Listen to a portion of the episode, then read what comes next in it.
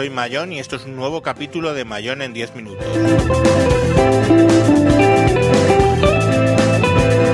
Hoy vamos a hablar de las soluciones para el cine español.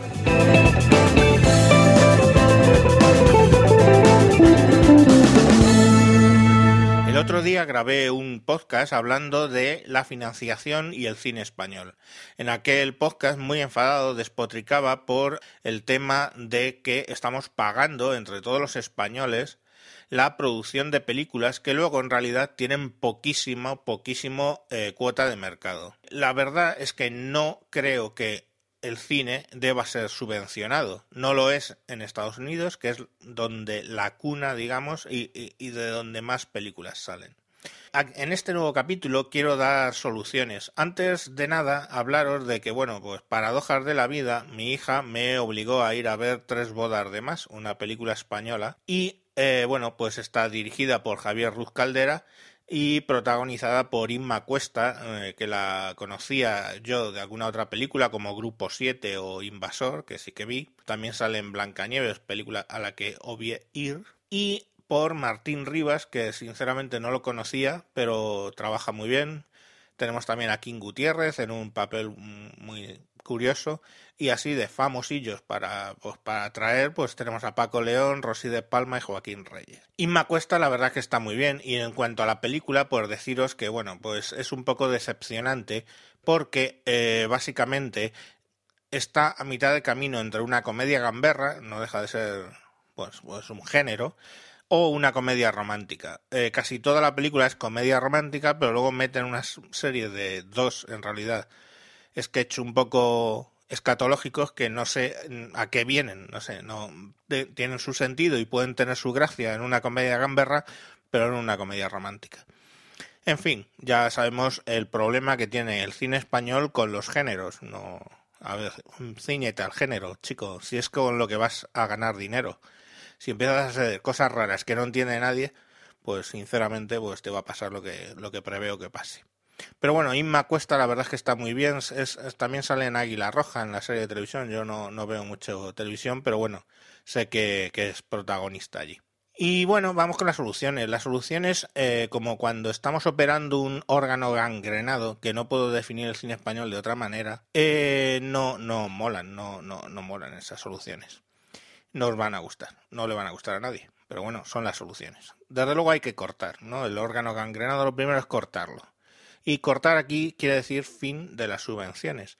Lo siento, pero es inmoral que hoy por hoy, con el estado en el que está España, estemos financiando películas. Mm, no tiene ni pies ni cabeza. Cuando lo comentamos con amigos norteamericanos, pues ellos nos miran como diciendo que me estás contando, porque en Estados Unidos básicamente lo único que hacen algunos estados es una ligera reducción fiscal para que eh, las productoras filmen en su estado con empleados del Estado. O sea, que no empleados del Estado, no funcionarios, sino empleados que viven en el Estado. Vale, podría tragar por ahí. Quiero decir, pues me parece bien que si Barcelona o Cataluña o el País Vasco, cualquier comunidad quiere que se filme allí, pues haga una reducción fiscal razonable, no a cero, de, para, para las empresas que, que, que filmen. Utilizando, por supuesto, recursos de esa comunidad autónoma, claro. Otra solución, y no va a gustar a nadie, el fin del doblaje.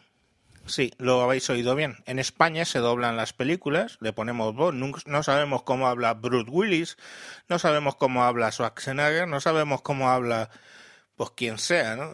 Cualquier, cualquier actor, os he puesto esos dos porque eh, hoy venía oyendo un podcast que hablaban de ellos. Oímos pues a unos señores que sí, que lo hacen bien, son unos profesionales, algunos más que otros, y y lo hacen bien, pero eso lo que hace es que la gente no vaya al cine español porque entiende perfectamente las películas extranjeras. En Francia, todas las películas extranjeras son subtituladas en francés, idioma original con subtítulos en francés.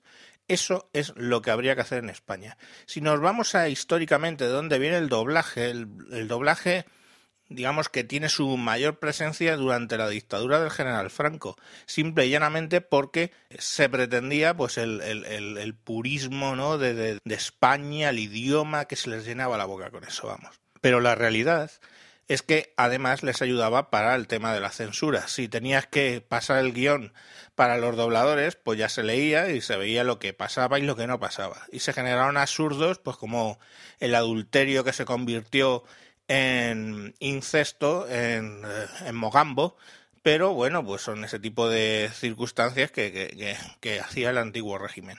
Ya han pasado muchos años desde esa época. Yo creo que ya deberíamos cambiar. Y cambiar, y para que el cine español venga arriba, pasa porque todo el mundo que quiera oír a Schwarzenegger, punto número uno, oiga a Schwarzenegger. ¿eh? Y vaya y lo lea. ¿Que lo tiene que leer? Pues mira, lo tiene que leer. ¿Qué pasa con los actores de doblaje? ¿Van al paro? Pues mira, no lo sé. Yo sé lo que les pasó a, a los señores que manejaban un telar a pedales cuando la revolución industrial, pues puede pasarles lo mismo. Renovarse o morir, pues no lo sé, es lo que hay. En la televisión, pues por ejemplo, en la televisión sí que se dobla, pues vayan a la televisión. Lo siento, pero es que eso es lo único que va a beneficiar al cine español. Y luego otro tema que ya se va haciendo, la verdad es que ya se va haciendo, es la apertura al mercado latinoamericano. A ver, eh, la gente en Latinoamérica no rechaza las películas españolas porque te vengan con un acento, eh, la verdad que para ellos les suena bastante fuerte. No, generalmente las quejas que yo he oído con, que he oído con amigos eh, por aquellas latitudes suele ser que no les gusta una película española, o sea, perdón, americana traducida con dobladores españoles porque les resulta risible, exactamente igual que a nosotros nos resulta risible oír a Schwarzenegger o a o, la Guerra de las Galaxias, pues traducido en Latinoamérica, nos resulta pues chocante. Pero en absoluto tenemos problemas para ver una película que sea latinoamericana, ¿verdad? Podemos verla, y de hecho, pues bueno, hay muchas argentinas que hemos visto y están muy bien, y son famosas, y mexicanas, y cien mil. Eh, pues lo mismo, el mercado latinoamericano son muchísimos millones de personas que hablan nuestro idioma, de una manera distinta, pero hablan nuestro idioma. Pues empecemos a vender allí nuestras películas. Y de hecho se está haciendo, porque de hecho ya prácticamente eh, si eh, en el mercado español se hacen 100 millones de euros, pongamos por caso, se hacen 113 en el extranjero. Pues hay que potenciarlo. Y esa es la salida de la crisis en general para las empresas, salir al extranjero, empezar a exportar. Pues lo mismo ocurre con el cine. Una de las soluciones es empezar a exportar. Y no hay más, hay que abrirse hay que hacer estas tres cosas, ya directamente subiría la cuota de pantalla de las películas españolas, porque hay gente que quiere ir al cine para extraerse, va a ver las películas que, que le pongas y se las vas a ver en su propio idioma. Y películas que sabe que esa persona que no le ha costado dinero, que solo le va a costar los 10 euros que pone para ir a verlas.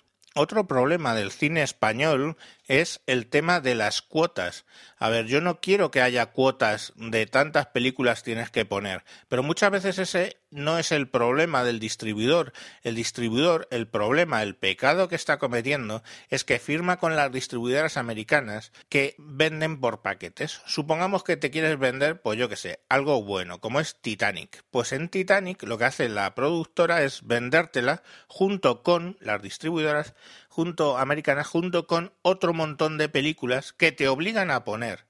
Pues señor, hay una cosa muy clara, cuando tú quieres negociar dices, no señor, esto te lo metes por mm, exactamente por ahí. Básicamente, lo que tienes que decir es, a mí me interesa esa película, ¿me la das? Bien, ¿no me la das? Pues no se pone y no pasa nada. Por ejemplo, la película El Lobo de Wall Street, la película de Scorsese última, Cinesa y Kinépolis, estamos hablando de solo Cinesa, son 509 pantallas en toda España, pues simplemente no la ha estrenado porque no han llegado a un acuerdo comercial. La comercializadora, que era Universal Studios, ha estado intentando meterles un montón de morralla de películas que tienen por ahí que en Estados Unidos han hecho cero euros bueno, pues eso es una zorrería, pues simplemente no tragues por ahí. Y mira, Cinesa, ¿le ha pasado algo por no poner el lobo de Wall Street? Pues no. Y ya está. Ese es el camino. Ese es el camino. Lo defiendes como lo hacen los franceses. les obligas a que no vayan dobladas y se negocia de modo que no tengas que poner la morralla de películas que tienes que poner. Y cuando no tengas que poner toda esa morralla de películas americanas que te vienen empaquetadas con el logo de Wall Street, podrás poner películas españolas. Bueno, pues hasta aquí este podcast. Eh, como siempre, recordaros que por Twitter, arroba tejedor 1967, podéis seguirme. Un saludo y hasta próximos capítulos.